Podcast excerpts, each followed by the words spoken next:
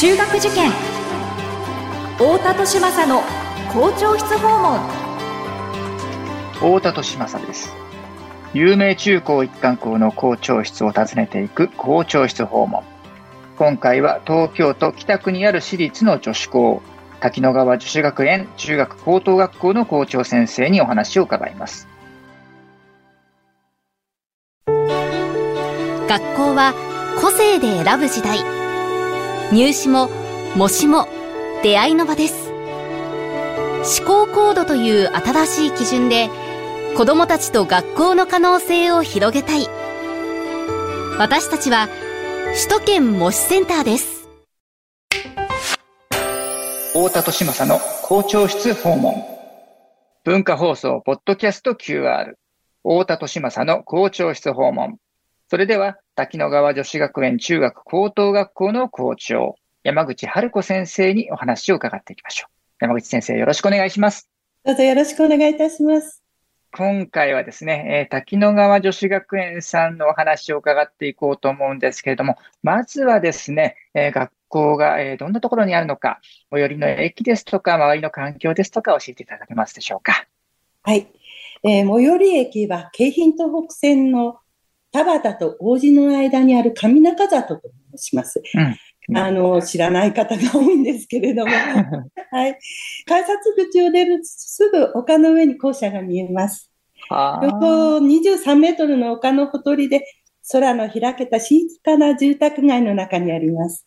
うん、学校は大正15年に創立で、校舎は浅野公爵別邸跡にあります。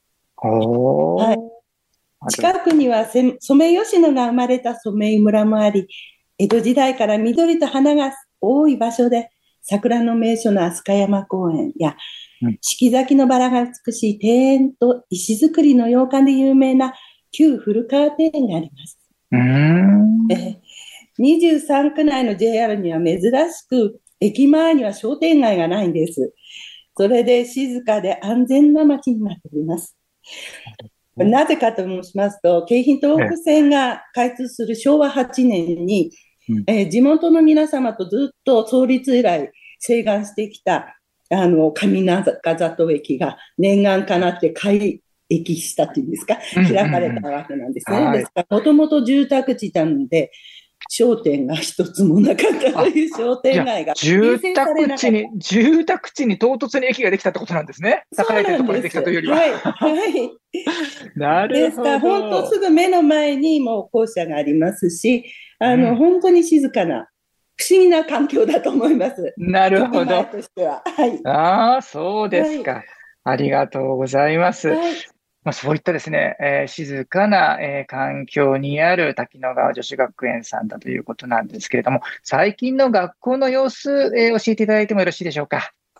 まあ、創立以来変わらず、あの、家族的な学校と言われ続けておりまして、うん、先生と生徒の距離がとても近い学校です。はい。はい、いつもそばで見守ってこう背中を押してくれる先生たちがいるからこそ、多感な思春期の女子生徒たちが安心して思いっきり好きなことに挑戦できます。うん、また社会人として仕事を通して夢の実現と社会貢献を目的としておりますので、心を磨き、能力を高め、実学教育を一貫して行っております。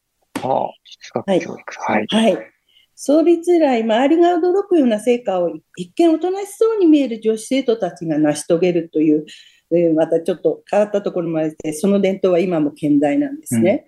うんうん、えー、昔はあのその一例として、創部5年で東京代表になって国民体育大会に出場し、創部8年目で全国制覇をしたというバスケットボールがとても有名な学校だったんです。あれ、あの、私はちょっと予習しておいたら、先生バスケの選手だったって。私を、あ、そうです。私は東京と止まりでしたけれど。あ、こちらの学校じゃないんです。じゃなくてね、あ、な失礼しました。なんですけれど。なるほど、はい、とても全国には届かないところです。あ、そうですか。へえ。で、はい、最近では、あの、2010年から現在に続く、創造性と起業家精神を育む先端教育の研究開発に取り組んでおりまして、はい、今年1月にはその成果と貢献が認められて、キャリア教育有料学校として文部科学大臣から表彰いただきました。香港のキャリア教育というのは、若者が現実社会で活躍できるように学校教育を変えていく取り組みで、私たち学校独自の授業、創造性教育を高く評価していただきました。なるほど。はい。えー、創造性教育っていうのは、あの、中1から高3まで、週1、2時間、ちゃんとあの、クラス全体で行う授業として行っております。はあはあはあ。はい。どどういったことをやるんですか、うん、はい。あの、各段階で段階を終えていくんですけれども、高校2年生の時には、まあ、集大成と言っていいかと思うんですが、うん、約15名で1チーム、仲間と出資して模擬企業を立ち上げます。なるほど。で、そこで今まで並んできた、あの学んできたデザイン思考を駆使して、オリジナル商品を作り、うん、学園祭で販売します。なるほど。で、それだけで終わらなく、さらにブラッシュアップして、ハワイの修学旅行では、ハワイ大学でチャリティーバザーを行って、売上金を現地の教育基金に全額寄付し、国際貢献して帰ってきます。なるほど。ということで、帰ってくると IR 報告書にまとめ、株主総会で利益処分と会社を解散するところまで体験的に学んでいくんですね。なるほど。こういう経験をすることで、会社ってどんなものか全然わからなかった子たちが、うん、なんとなくチームで働くっていうことはどういうことなのかなっていうことを理解し、うん、じゃあ自分はどんな分野でどんな貢献ができるだろうかとか、そのためにはどんな力をつけたらいいんだろうか。じゃあそのためにはどの大学でどんな学部で勉強していけばいいのかっていうところが、あの、だんだんこう、身近なものに感じてきて、で、高校3年生になった時には、その先生たちと一緒に将来のどの大学で学ぶのかっていうところまで具体的なキャリアビジョンとキャリア計画を立てていくんですね。はい、なるほど。そうすると、この、こういった経験が、まあ、2021年に大学入試改革が行われまして、はい、まあ、ペーパーテストよりも人物本位でこう面接重視の選抜といった、はい、あの入試が行われるようになりましたけれど、まあ、それが今、私立大学では6割を超えているということで、ではい、で私たちの教育を受けた生徒たちがそこで高く評価されました。で、初年度には、はい、総合型選抜で全部4倍の合格実績が出ます。はい。今も全校で8割以上が年内の合格をいただいておりまして、はい。平均受験校が2.3校。これで進学校が決まるという、なんとも親御さんも嬉しい、うん、そうですね。もうたくさん受けて、はい、一般受験、今まででしたら、本当に7校、8校受けてるというのが常でしたけれど、なるほど。本命と抑えと、大体の校がそういう計画で、進学の丈が決まっております。はい。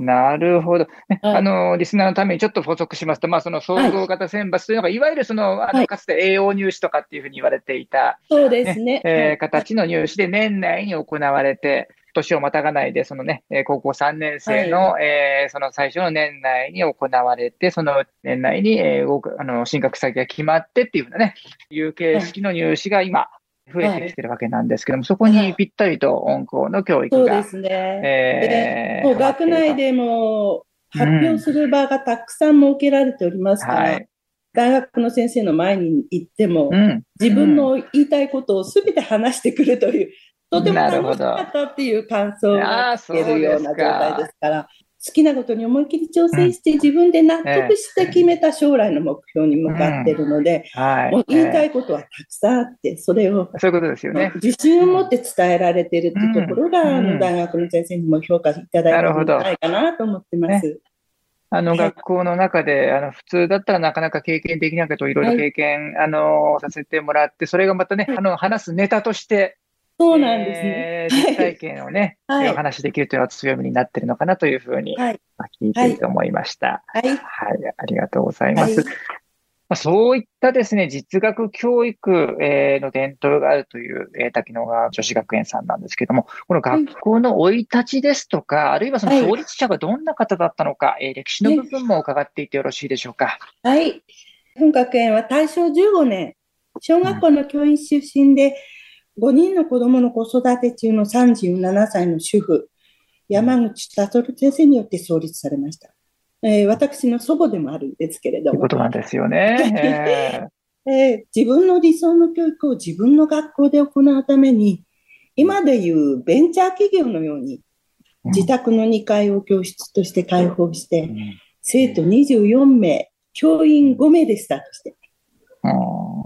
で見学の精神は高い知性と豊かな個性を養い、心身ともに健康で真に社会に貢献できる優位な近代女性の育成ということで、まだ当時すべての女性が活躍しにくい時代だったんですけれど、はい、社会人として必要となるしっかりした教育を受けることで、生まれや育った環境での影響を受けず、誰もが社会で思うように活躍貢献できるようにっていう強い思いがそこに込められています。あこれ、最初からこれ24名も生徒さんが集まったってこれすごいですよね。そう、そこのところが、あの、祖母は、あの、子育てしながらも、華道とか茶道とか、いろいろ、宅で教えてたんですね。それで地元の方から、ぜひ、女性が学ぶ場を作ってほしいっていう、うん、地元からの強い要請があった。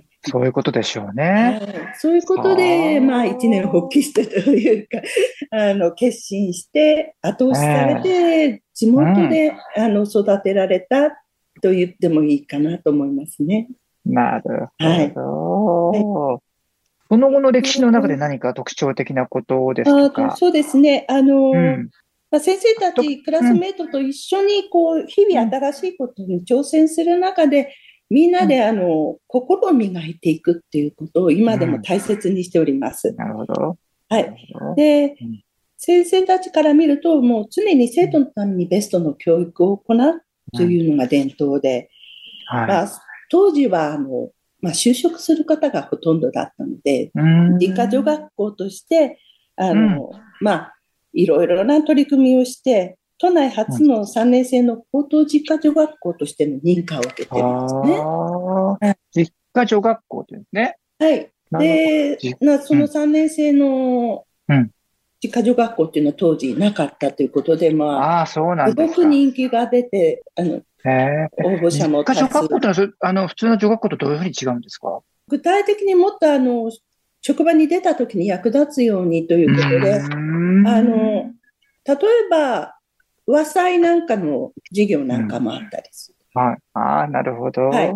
あの、そういうデパートなんかの、ぬいこさんですね。そういうなるほど。人もいたし、まあ、普通の企業で、あの、お勤めするとなると、簿記も勉強させた方がいいんじゃないかというようなこととか。なるほど。違いが進むと、かなタイプをやったりとか、そういう。なるほど。実学ですね。まさに、職場に入った時にすぐに役立つという、そういうものがメインで勉強しておりましたね。はい。で、今では大学進学が主になってきたわけで、ここでキャリア教育と並んで、教育の ICT 化ということで、教育改革に取り組み始めてます。で、あの、2010年から先生たちの授業づくりに ICT 化を導入しまして、はい、2014年からは生徒向けの iPad の導入を開始しました。うん、あ、早かったんですね。で、はい。で、どんどん新しいものが出てきて、今ではあの、クラウドを利用して、はい、A4 サイズの iPad Pro、それを使ってペンシルで手書きをする。はい。うん、で、先生とクラスメート全員が共同編集できる機能を活用しております。なるほど。で、これができることによって、30人以上いる生あのクラスでも、一人一人にコーチングができるような環境ができたんですね。そうすると、授業に取り残される生徒がいなくなるんです。うんうん、だから分からない状態がなくなるんで、ええ、先生たちも安心して先に進めるうんうんうん、そうなってくると、どんどんどんどん進路が上がっていくんです。はい。全員が分かってるから、次に、次っていうことで、で、授業が2倍から3倍にこう、早いテンポで進むようになるんですね。ああ、そうですか。はい。で、そういうことをやってると、もう2018年から黒板を全く使っていないんですね。へ実際にあの iPad に先生たちが直接生徒に配信します。うん、で、生徒たちの答えも iPad を通して先生のところに届きます。はい。えー、黒板に資料を書く必要ないんです。うんうん板書する必要ない。板書されたものをノートに移す必要もないということで。うん、なるほど。ということで、黒板使わないね。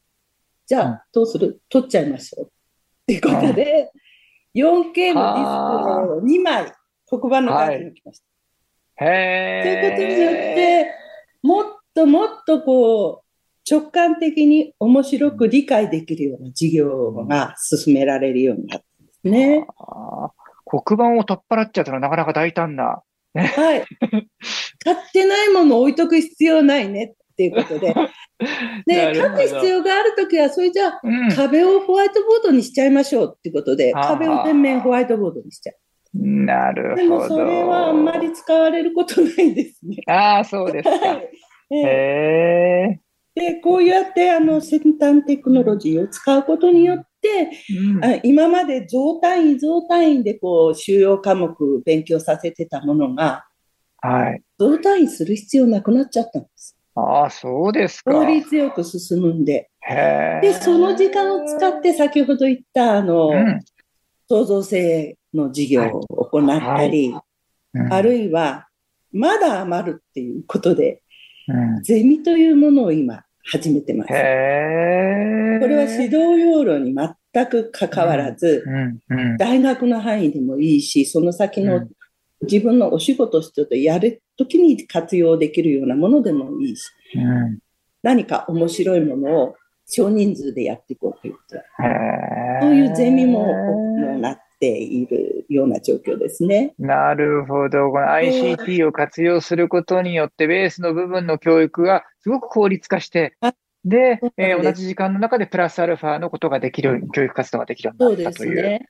はい、ああ、面白い事例ですね。で、うん、えっ、ー、と、そういうことで、あの、黒板全然使わなくなっちゃいましたんで、えっ、ー、と、この間、あの、非常事態宣言が出ました。はい。2020年。あの時も、3月に出まして、急遽準備して、4月からオンラインでリアルタイム双方向の授業、時間割通りに全ての授業で行っている。はあ、はあは。あ、まあ、なんてこと話にできちゃったかもしれないですね。ええー、そういうことですね、普段からね。ええ。ー。え。ーそんな感じで、あの、うん、今までも4万3000人超える卒業生を世に送り出してきてるんですけれども、昔も今も生徒一人一人が人として成長して社会に貢献できるように教育することが大事だということで、はい、常にベストの学校であるために教職員で頑張っております。はい、はい、ありがとうございます。はいまあ、そういったですね、ね、革新的な教育を行っている滝野川女子学園さんなんですけれども、その教育のエッセンスをですね、何かその一般のご家庭でも取り入れるヒントやアドバイスのようなものをいただければと思うんですが、いかがでしょうか？はい、私は、あの、すべてを子供たちと一緒に楽しむことだと考えております。はい。で、うん、本来知らなかったことを知ったり、できなかったことができるようになるってことは嬉しいことだし、楽しいことだと思うんですよね。うん、で、それが楽しくなるかどうかっていうのは、そばにいてくれる大人が一緒に楽しんでくれるかどうかに大きく影響されているんだと思います。